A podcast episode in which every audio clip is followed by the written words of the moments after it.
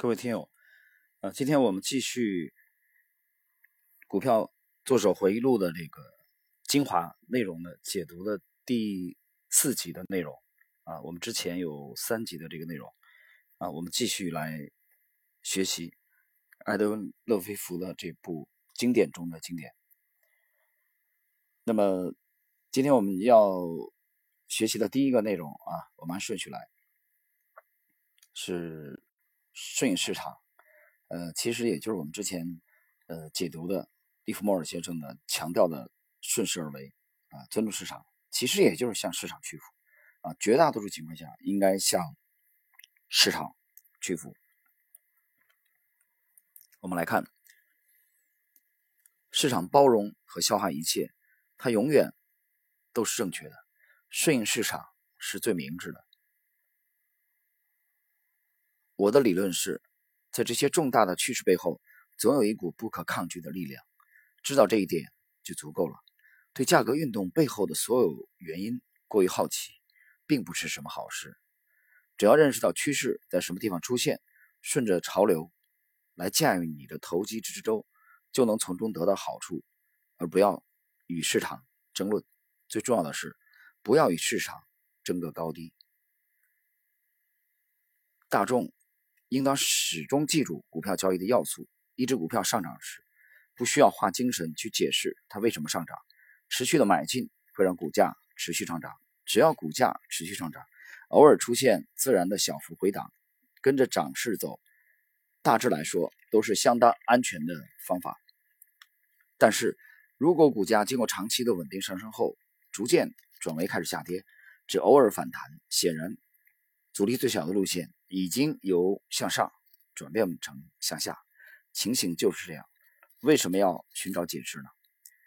股价下跌很可能有很好的理由，但是这些理由只有少数人知道。他们不是把理由秘而不宣，就是反而告诉大众说这只股票很便宜。这个游戏的本质就是这样。大众应该了解，少数知道内情的人不会说出真相。简单的事实就是。行情总是下发生变化，然后才有经济新闻。市场不会对经济新闻做出反应，市场是活的，它反映的是将来。贪婪和恐惧一样，都会扭曲理性。股市只讲事实，只讲现实，只讲理性。股市永远不会错，错的是交易者。那么，通过以上内容的这个分享呢？作者其实想强调的就是顺应市场，不要猜测，不用跟市场争论，尤其是当你的判断、你的预测被市场的走势粉碎啊，击得粉碎，就市场的这个真正走势上涨，但你原来预判的是下跌的话，那么你应该顺应市场，不用争论啊。那么为了更好的这个理解这一点，呃，我举这个在今年刚刚发生过的实战的例子啊，来帮助大家理解。呃，艾德温·勒菲弗的以上的这个内容啊，其实也就是利弗莫尔的这个观点啊，向市场屈服，尊重市场。那么，喜马拉雅的听友，大家可以去下载一个雪球的 APP 啊，你可以看到雪球 APP 呢啊，当然我最近没怎么更新文章，但是我记忆中在三月二十九号，在雪球上面啊，我的专栏标股 Lexi 这个专栏里面有一篇文章，这个文章呢，短文的名字叫。嗯，就是扎硬寨打呆仗啊，就是拿曾国藩的这个当年率领湘军啊战胜太平天国的这个从这个战术开始讲起的啊，那个里边的那个那那个文章的这个中段的内容呢，其中我讲了有一部相当一部分股票的这个看空坚定的，那个雪球这篇文章发出来是三月二十九号，今年啊，今年三月二十九号。那么就在那个文章里面，我提到的，啊，有一批的股票，其中就有申万科，呃，那个文章白纸黑字写的很清楚啊，大家现在就可以去去看啊，在雪球上面，我想的是地产股啊的万科啊，我们属属于我们认为是构筑头部的这个标的，而且很有意思。这篇文章发出来是在收盘之后啊，而收盘之后万科是大涨。当天万科大概涨了至少百分之九点五，是几乎是要涨停的。然后我文章里面还讲了一句原话，我记得啊，我说它涨停又怎么样？那不就是一天嘛，一天而已嘛，能说明什么呢？啊，就是非常坚定、很清楚的，呃，在那个位置看空施万科。当然，从那以后，三月二十九号之后，施万科本身发生了很多的故事啊，你包括大宗交易啊、新闻的这个报道啊等等等等，这些我们都没有兴趣。我们从整个市场的真实走势、市场行为来解读，万科在那个位置啊，就是一个至少是一个中期头部的概率是很大的。所以在雪球这篇文章里面啊，我坚定的亮明了自己的观点：Lexi 系统的解读，它是一个做空的很好的标的。那么真实的情况如何呢？呃，当天是万科的收盘在三十四元之上，因为它涨了九点多嘛，在三十四块之上。大家可以看看万科现在的股价是多少啊？应该是不到二十八块。我刚看了一下啊，录节目之前二十九块、二十七块三毛九，当时是三十四块，跌了多少？到现在为止跌了多少？跌了将近七块钱，跌了六块多钱。三十四块，啊，跌了六块，接近百分之二十。但是你别忘了，这还是反弹了呢。在这一波从三十二十九号到现在这波下跌里面，申万科最惨的时候跌到二十四块多，三十四块跌到二十四块钱，十块钱跌掉了，就已经下跌了百分之三十。短短的啊，从三月二十九号等于是四月嘛，到现在才两个月，同志们，两个半月都不到，申万科最惨跌了百分之三十。这是一个尊重市场的案例。另外一个就是中国太保，中国太保呢，我在呃雪球和喜马拉雅都不止一次的提过啊。雪球当然也提过，大家可以看看之前的文章啊，都保存在那里，包括喜马拉雅节目。太保这个很有意思，是三月二十一号，三月二十一号，我朋友呃他呢之前就有这个太保这个呃股票，中国太保啊，但是呢呃。在二月底啊，农历的这个新年之后，他来拜访我的时候呢，他还提了一句，但我当时没太注意这啊，没太注意听。哎，他讲他讲了好几只他手中呃持有的啊，但是他最后一次问我是三月二十一号，三月二十号下午，中国太保啊，那么我看了以后，我告诉他我说可以考虑出来啊，在那个位置呢，中国太保的价位大概在四十元左右。啊，四十元左右。大家看看现在中国太保的价位是多少？中国太保同从那个位置，从三月二十一号，呃，到近期的这个低点，中国太保也跌了百分之二十几以上，百分之二十五肯定有。现在有因为有一些反弹嘛，啊，应该是把从现在回到三月二二十一号那个位置啊，跌了至少百分之十五。这是反弹之后的。其实当时我不掌握中国太保的任何基本面的消息，呃，新闻报道，包括申万科的我都不看啊，因为你听我之前节目就好了，倒过去听听。呃，这个专辑和其他的很多的这个市场分析的或者股评节目的最大的区别是，他们的东西基本上就是只讲当天，对不对？他会带着你去看四个小时分时里边啊，去看技术指标这些的。这个专辑最大的特点就是你可以倒过去听。那么，万科这个争论啊，在录这节目之后呢至少一年多的时间，嗯，有过争论，所以我近期都已经腻了。这一年多我都懒得去看，没什么意义，看图表就好了，最简单。啊，三月二十九号的附近，三月底开始，我们坚定的看空万科，市场的走势证明了我们的观点是正确的。而当时我不占有万科的任何基本面的消息，报表我都懒得看。当然，我这个月啊五月底我看到的数据啊，万科的这个负债已经高达百分之八十五以上。中国房地产很多上市公司的这个负债率都已经在百分之八十左右啊，万科已经超过百分之八十五了。这是最近才看到，这半个月才看到。可是文章是三月二十九号发出去的。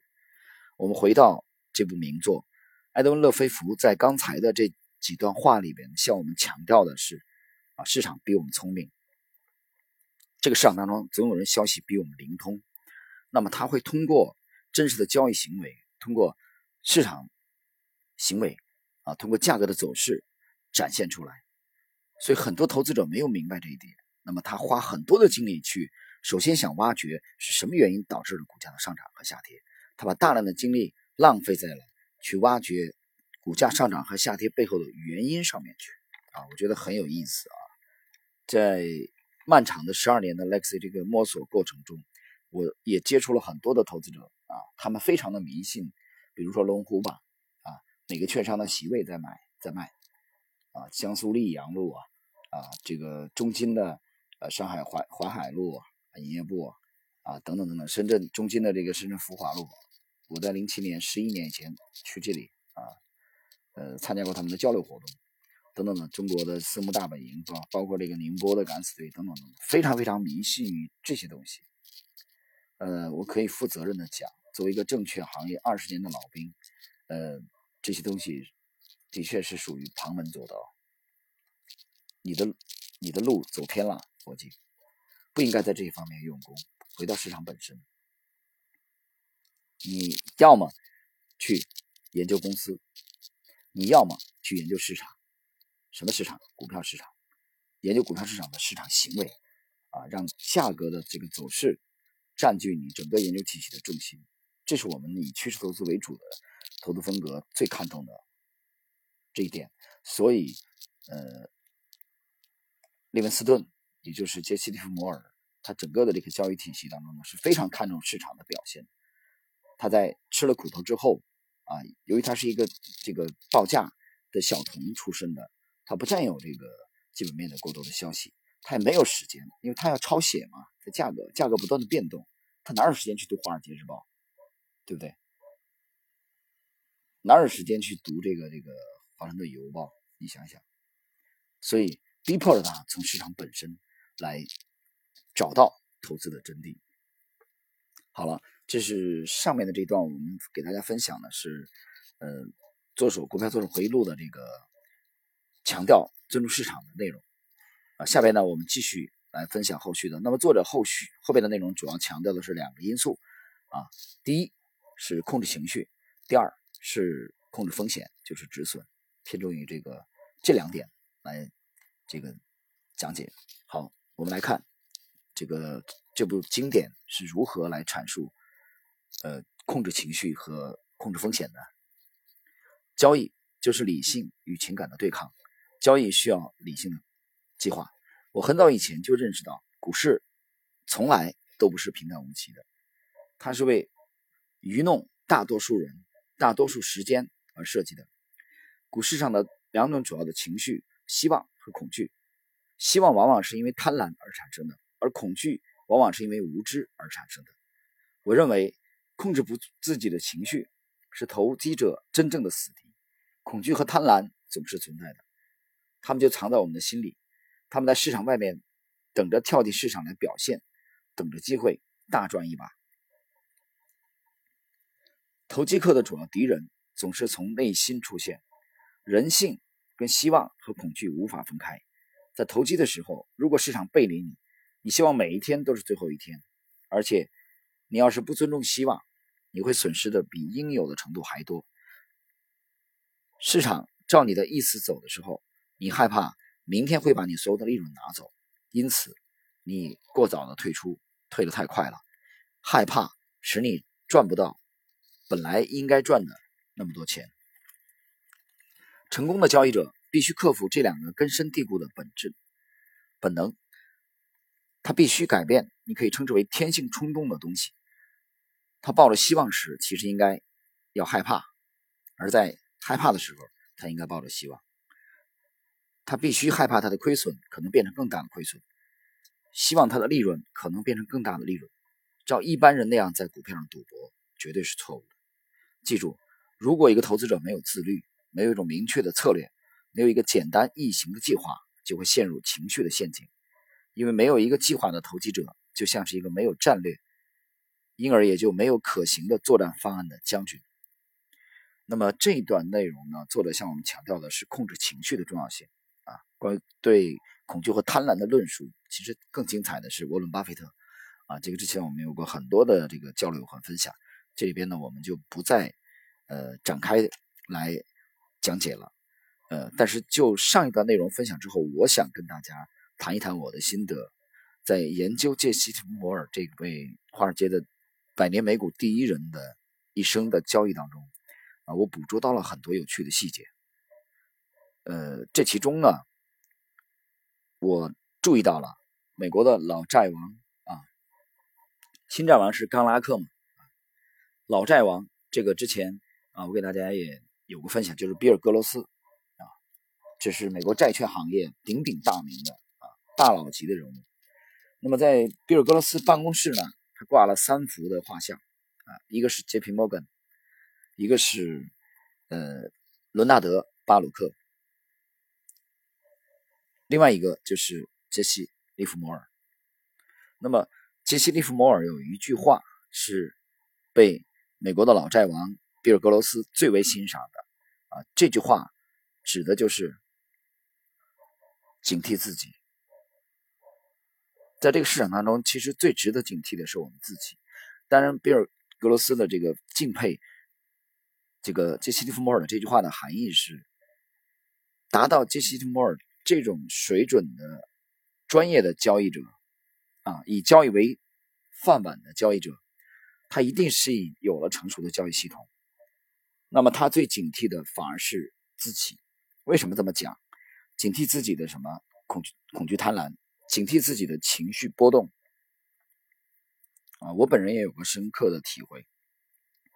那么大家回忆一下，我们在前三集跟大家分享，呃，利弗莫尔的这个描写利弗莫尔的这部《股票作手回忆录》里边啊，他有没有提到过说啊，每次每当我遵从关键点啊进行交易的时候啊，我就获利啊；每当我违背了这个原则的时候，我就亏损、犯错误。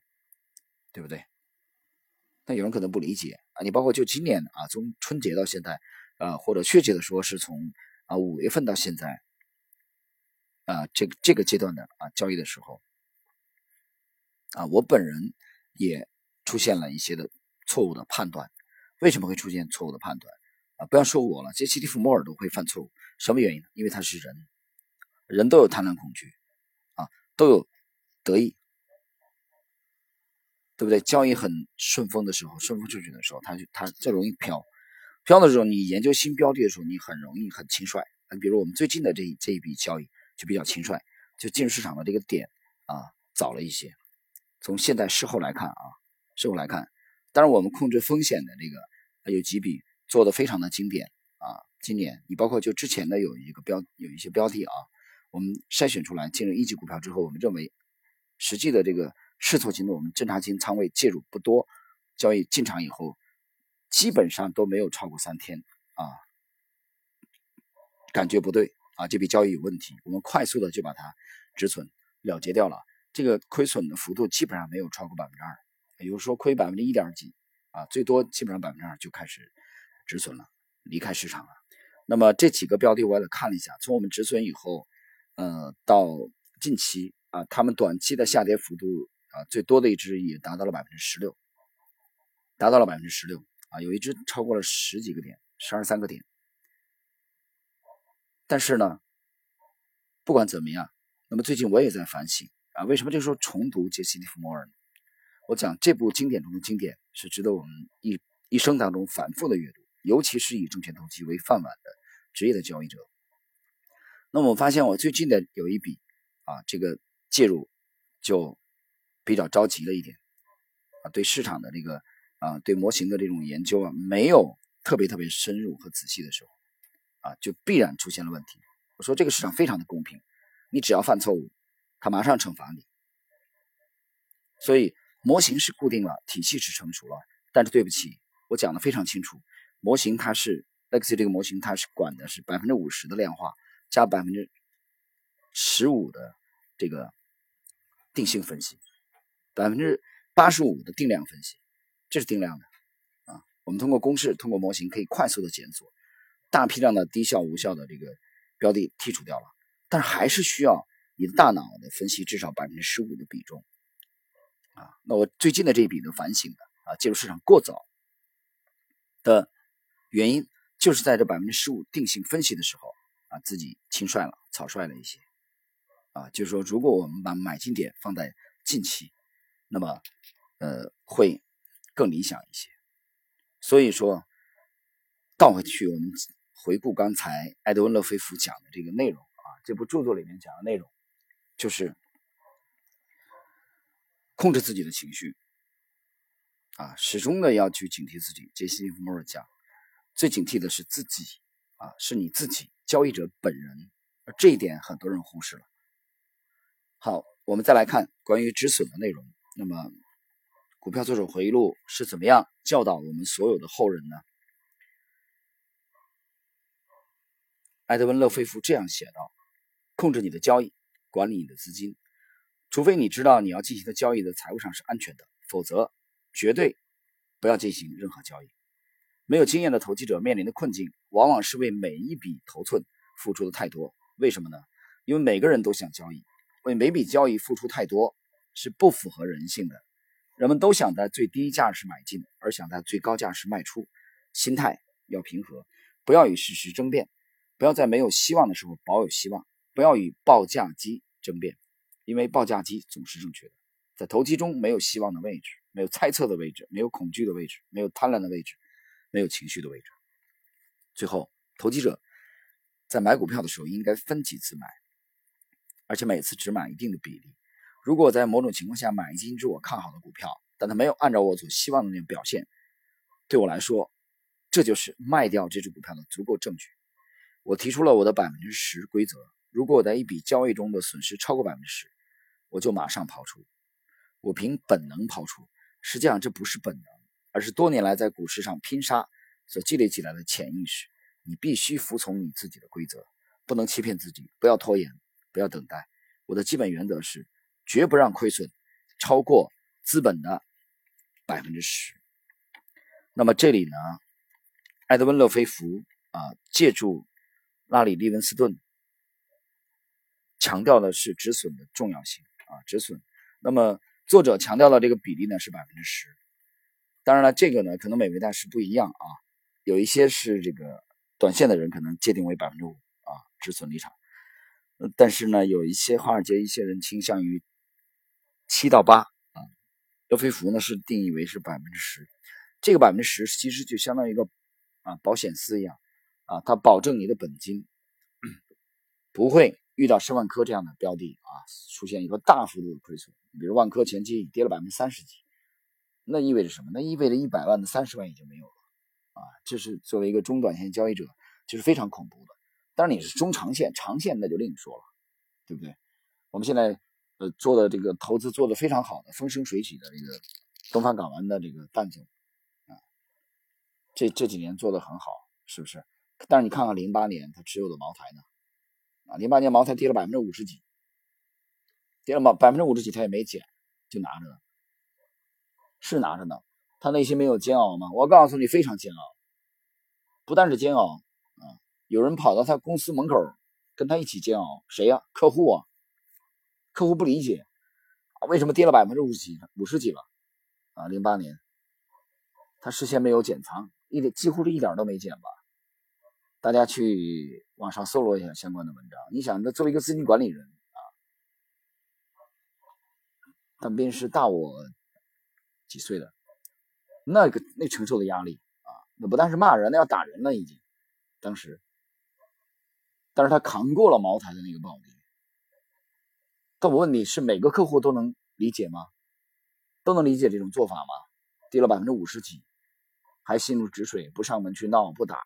很难的，因为不是你的钱，所以投资这个行业我觉得很艰难啊，很艰辛，但是也是需要的。尤其作为一个资金管理人的话，客户和这个对呃这个管理资金人的这种认同啊，大家价值观的这种趋同，非常非常的难。所以我觉得这个其实也是缘分啊，需要投缘，就是彼此的这种理解。资金管理人要理解这是客户的血汗钱。尽量的控制好风险，那么投资人也应该理解资金管理人啊，因为股价股市毕竟有风险啊，有风险，没有绝对的安全，都是相对的。银行也是，对不对？银行的安全也是相对的啊。我这话讲的是为什么这么讲？我相信三年之内你会明白为什么会这么讲。细心的人应该注意到了啊，应该是一年多之前就已经出台了存款保险制度，意味着什么？你就是八百万不见，一千万不见了，最多也只赔你五十万，不是吗？去看看那个法律，对不对？所以所有的安全都是相对的。那么来股市里边，那么艾德温·勒菲弗的股票作手回忆录这里边上一段向我们强调的是止损的重要性啊，止损。当当股价的形态啊，趋势投资者股价形态明显走坏，那么幅度达到了百分之十的时候，作者是坚定止损的。那么这个止损呢，就是认赔，承认这笔交易的失败，那么保留大部分的本金。这两年我跟朋友们交流，我经常讲啊，呃，肯定是非常难做，不好做。为什么？其实我讲我们是，呃，怎么讲？或者叫勉为其难，或者叫这个某种程度的人为撕裂啊。讲的难听一点啊，但是我调侃这么讲，说是这么讲，其实我再次重申一遍，空单早就建好了，我们大量的仓位不在这个方向啊，其实已经有已经有了对冲。那么，但你 A 股当前的机制就是以做多为主，我买的股票它必须涨，我才有利润。对不对？我不可能完全在 A 股空仓，就当下这个盘面的确有机会，但只不过难度啊，把握难度比较大，所以是勉为其难。那怎么办？我们控制仓位啊，我们不要把不要把很重的仓位投在 A 股这个方向，这个上面。同时呢，我们期望值适当降低一点，那我们的耐心持股耐心增长一点。比如今天微信啊，今天微信我发了这个这个这个长江里啊掉了这个这个。钓到一条金色的鲤鱼啊！我今天心情特别好啊！这条鱼倒没多重啊，是是我的亲戚啊长辈帮帮忙给钓钓的，才三斤八两。但是金色鲤鱼，这是我们今年钓到的第一条鱼，去年才开始，去年总共才去了两三次没钓到啊！今年这是第四天钓到一条金色鲤鱼，这个在当地是是一个非常吉利的啊征兆，这事儿比较开心。所以我发这个，后来我一个朋友点评，那么我正好跟他讲了一句话啊，我说继续忍。这个朋友心态就非常好，就股价的波动也好，你判断事物也好，都很有风度的啊，表示理解。但是我想，其实不是每个投资人都能理解你，不是每个人都可以完全的理解你的思想。为什么？因为你和他是两个人，两个大脑，经历也不一样，之前的。对人生的阅历也不同，对不对？对财富的理解，每谁不想快一点？其实内心都想快点获利所以我觉得就是很明事理、非常的豁达，这样的投资人的确也是需要遇的啊，很很难得。这个可能也是需要多年的这种了解啊，多年的这种信任的基础之上啊，彼此的这种高度的信任。呃，那么我们上一段呢，回顾的是。股票做出回路的，呃，强调的止损的重要性。那么接下来呢，作者呢向我们强调的是，投机股市投机是一生的事业啊，一生的事业。你不要想着速成啊，你不要想着怎么样啊，一味的投机取巧，它其实是一个艰难的事业。我们来看看他怎么描绘的，投机是一场游戏。更是你自己的事业，需要持续的努力付出和总结。炒股实际上是玩游戏，一定要在这场游戏中获胜。好的股票交易者不能不像训练有素的职业运动员一样，他们必须养成良好的生活习惯，保持充沛的体力。啊，有时候我的家人就可能都不太理解，为什么生活这么规律，跟和尚一样啊，不熬夜。乱七八糟的无谓的应酬也不喜欢参加，因为跟这个行业是有关系，而且喜欢静，疯的时候也能疯，但是大多数情况下啊，一天的百分之七八十的时间是比较喜欢静的，喜欢静的，你得有大量时间阅读和思考。做这个行业靠交易吃饭没有办法，你想一想，你没有充沛的体力啊，不能早睡早起，你没有一个清醒的头脑，怎么可能不影响你的交易？好，我们继续。驱动我的也绝不是金钱，它是一场游戏，是一场解开谜团的游戏，是一场把人类历史上最伟大的头脑搞乱、搞复杂的游戏。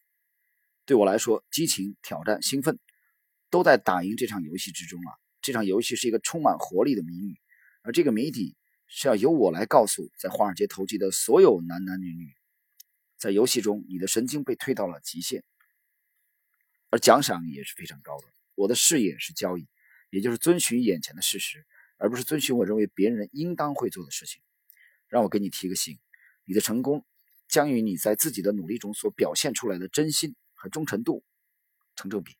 这种努力包括坚持自己做航行记录，并自己进行思考，并得出自己的结论。一个人要是靠这个游戏过活，必须相信自己和自己的判断。没有人能靠别人。股市是人类发明的最大的和最复杂的谜团，而解开这个谜团的人是应该得头奖的人。一个人要花很长的时间，才能从他所有的错误中学到所有的教训。啊，我觉得这句话讲的太好了啊！当我读到这里的时候，第一次读到，我觉得真是感同身受啊。杰西·利弗摩尔，这个他的原型啊，这个书中的这个。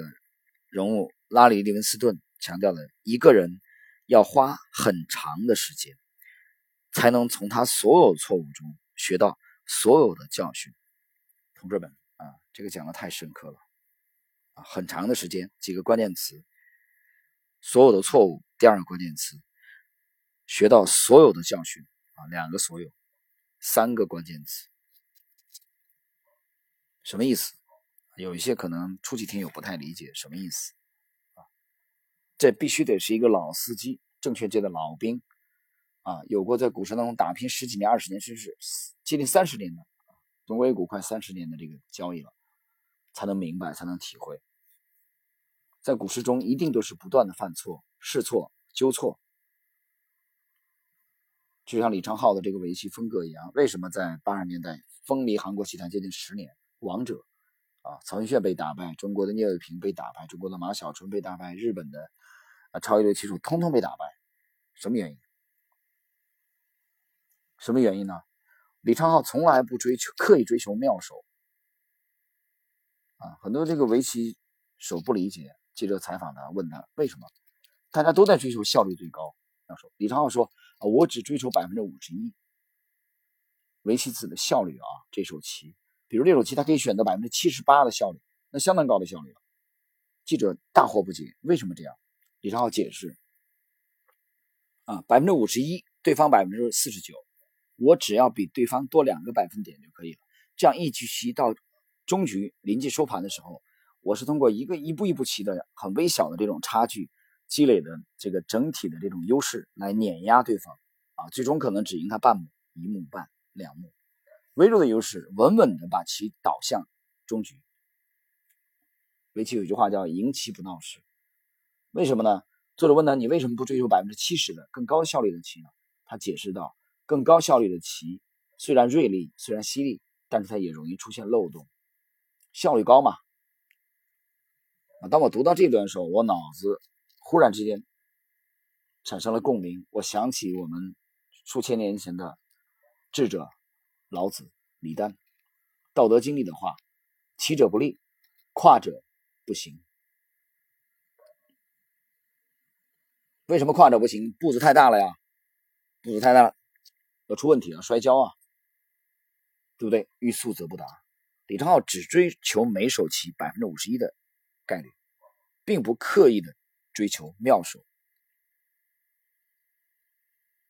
那么这种情况下，少犯错误，就是顶尖的棋手之间交锋，比的是谁犯谁少犯错误。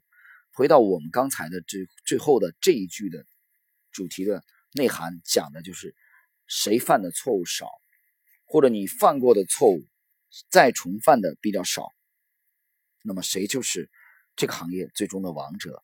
但是真正的一个交易者要花很长的时间。